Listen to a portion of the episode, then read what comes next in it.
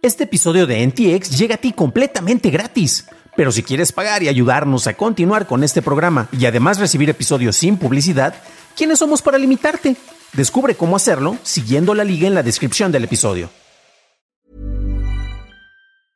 Hiring for your small business? If you're not looking for professionals on LinkedIn, you're looking in the wrong place. That's like looking for your car keys in a fish tank. LinkedIn helps you hire professionals you can't find anywhere else, even those who aren't actively searching for a new job but might be open to the perfect role. In a given month, over 70% of LinkedIn users don't even visit other leading job sites. So start looking in the right place. With LinkedIn, you can hire professionals like a professional. Post your free job on linkedin.com slash people today. Las inteligencias artificiales atacan de nuevo, Twitter sigue con los despidos y Cinepolis se despide de su plataforma de streaming.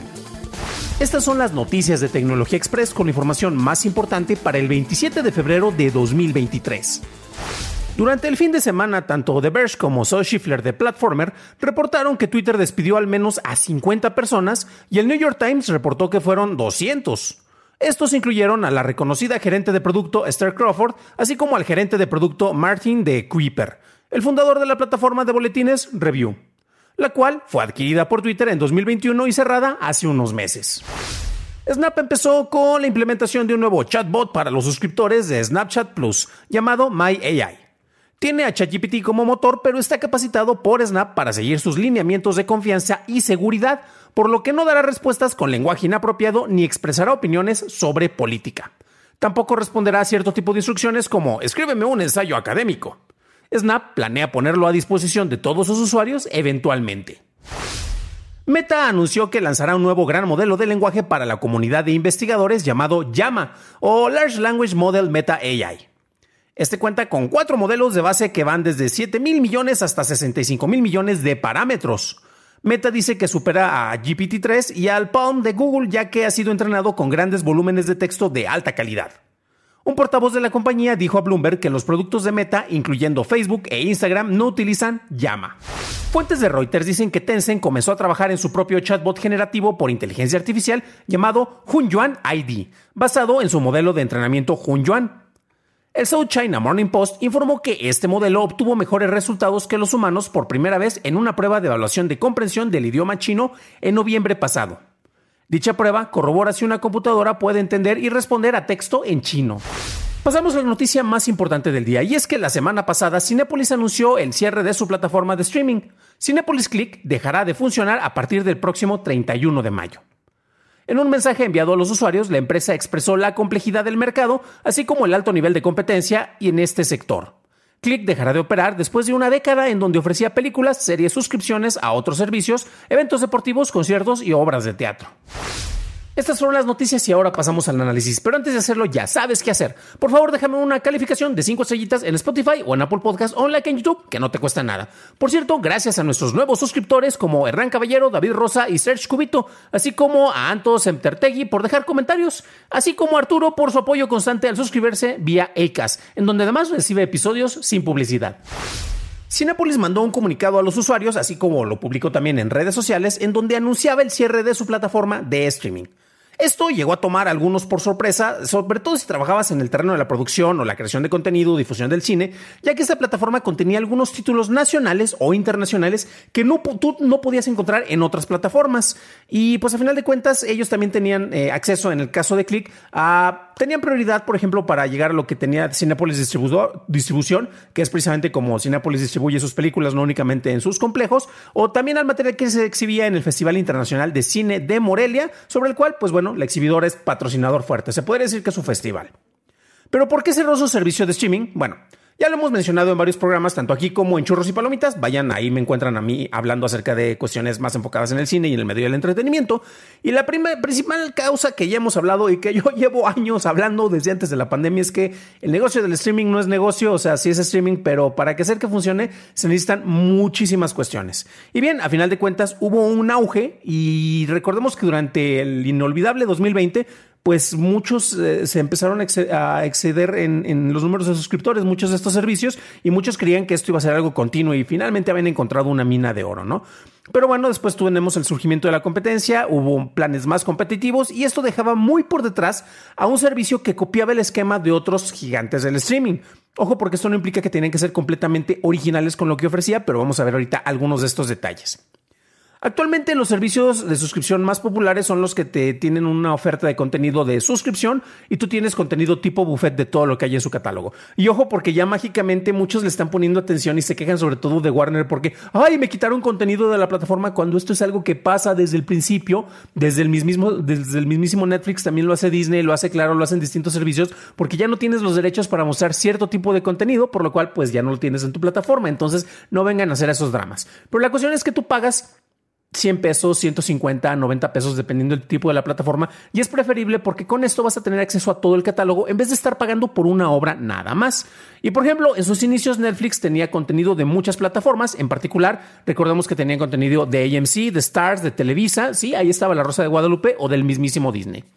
Después, los estudios prefirieron dejar de tener el contenido eh, rentándoselo y vendiéndoselo a otros servicios y querían tener el control, pero sobre todo para quedarse con tus datos, en vez de que, por ejemplo, tú contrates una suscripción con el mismo Cinepolis que yo y tuve HBO en su momento o con Prime Video, pues Warner, HBO eh, quería tener esos datos para saber concretamente mis métricas, mis estilos de consumo y tener un mejor planteamiento de su estrategia para la distribución y también para el tipo de contenidos que podrían desarrollar. Hay otras plataformas que a final de cuentas también se basaban en la venta o en la renta de películas. Ahí tenemos iTunes, YouTube, Prime Video o el mismísimo Claro Video. Y en esta categoría es concretamente en la que entraba Cinepolis Click, en donde tú podías adquirir o rentar estos títulos, los cuales con el paso del tiempo, pues honestamente tú los encontrabas más fácilmente en otras plataformas por las cuales tú ya estabas pagando. Entonces, de pagar 100 o 150 pesos para tener una renta o una compra de, en una plataforma, a esos 150 pesos ya los eh, pago para tener esa misma película en otra plataforma y además mucho catálogo, como que las matemáticas se darán cuenta que no eran tan benéficas para Cinepolis. La Gran C eh, buscó fortalecer su oferta en Latinoamérica y en España. Su apuesta, eh, como representantes de la compañía decían, era principalmente en películas y no en series, porque nosotros somos cine, porque somos Cinépolis. Y aprovechaba su presencia en las salas de exhibición y buscaban que la afinidad del público se trasladara de las salas a las salas de sus casas. Y recordemos que ellos te hacían las preventas en las cuales podías tener, este, adquirir la versión digital de una película, además de comprar tu boleto, y ya tenías el megacompo, ¿no? Llega el 2020 y prácticamente como ya no teníamos eventos en público, muchos fueron absorbidos y se fueron a ofrecer en distintas plataformas. Claro Video fue una de ellas y aquí en México Cinepolis también ofrecía todo este tipo de contenido. Pero a final de cuentas, eh, aunque parecía que estaba creciendo de manera importante, uno se pone a comparar los números de crecimiento y bueno, está, es injusto comparar a Cinepolis con HBO Max o con eh, Disney, pero pues honestamente no estaba creciendo. Recientemente un caso bien interesante es para Plus porque ellos al parecer sí están teniendo una estrategia mucho más acertada que lo que han tenido otros servicios y tal vez podría ser de los que sobrevivan.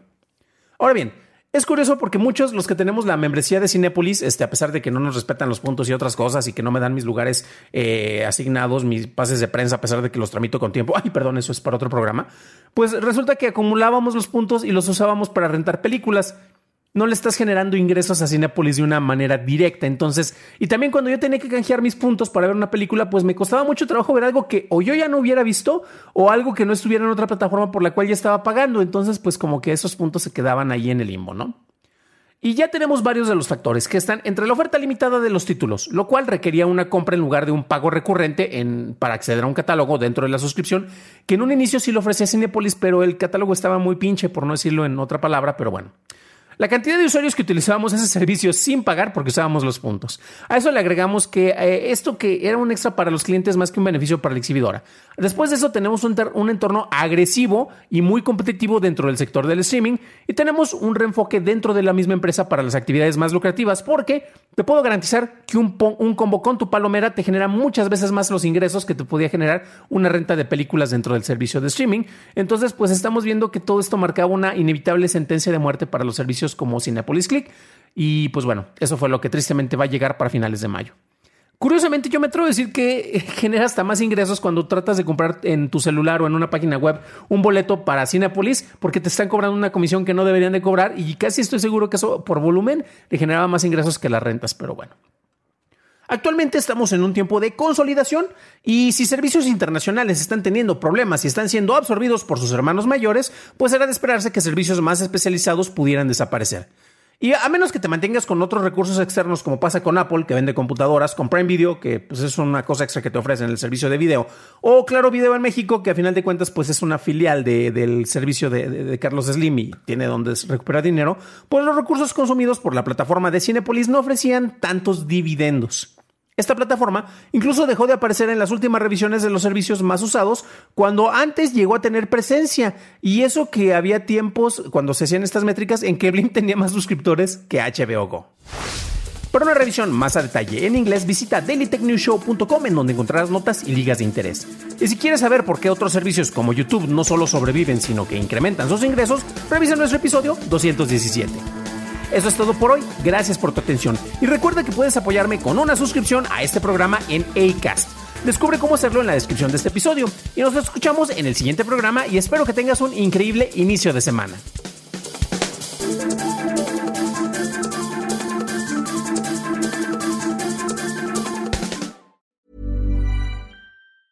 If you thought the only way to get a more defined jawline with natural looking results was through surgery, think again. Juvederm Volux XC is a non surgical injectable gel filler that improves moderate to severe loss of jawline definition and can help you achieve natural looking results with little downtime. Even better, this improved definition lasts up to one year with optimal treatment. No maintenance required. Improve jawline definition for a smooth, sculpted look with Juvederm Volux XC. For important safety information and to find a licensed specialist, visit juvederm.com. That's J U V E D E R M.com. Not for people with severe allergic reactions, allergies to lidocaine, or the proteins used in Juvederm. Common side effects include injection site redness, swelling, pain, tenderness, firmness, lumps, bumps, bruising, discoloration, or itching. There's a risk of unintentional injection into a blood vessel, which can cause vision abnormalities, blindness, stroke, temporary scabs, or scarring. Talk to a licensed specialist specialist to find out if it's right for you.